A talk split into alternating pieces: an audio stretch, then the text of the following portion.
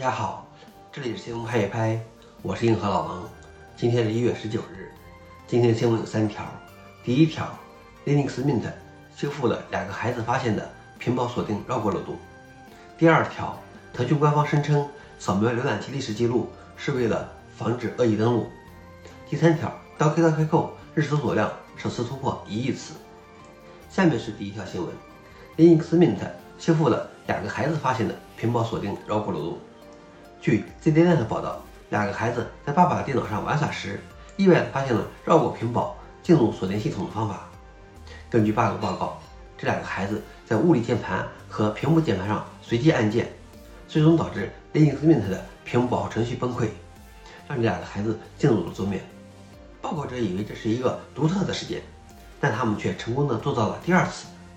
Linux Mint 称，这个问题最终被追踪到 Linux Mint 所使用的。Cinnamon 桌面所附带的屏幕键盘组件。银河老王点评：永远不要小看孩子们找到漏洞的能力。第二条新闻是，腾讯官方声称扫描浏览器历史数据是为防止恶意登录。腾讯 QQ 在知乎的官方账号回应了 QQ 扫描浏览器历史数据的问题，声称是为了防止恶意登录。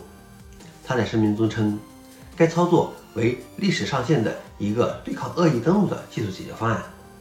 因系统识别有不少伪造的 QQ 客户端会恶意访问多个网站，作为前期辅助工作，因此在 PC QQ 客户端中加入了检测恶意和异常的访问逻辑，以此作为辅助手段去判断恶意客户端。所有受影响的 PC QQ 历史版本将在今天开始热更新和推送升级包。但对此前经火龙证实的 QQ TM 会扫描历史记录以搜索电商网站，如京东的购物链接、匹配投资、炒股等关键字的情况，腾讯 QQ 并未进一步澄清。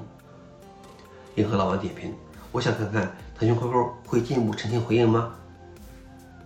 最后一条新闻是：刀 K 刀 K 购日搜索量首次突破一亿次。据 ZDNet 报道，专注于隐私的搜索引擎刀 K 刀 K 购。在上周达到了其十二年历史上的一个重要里程碑。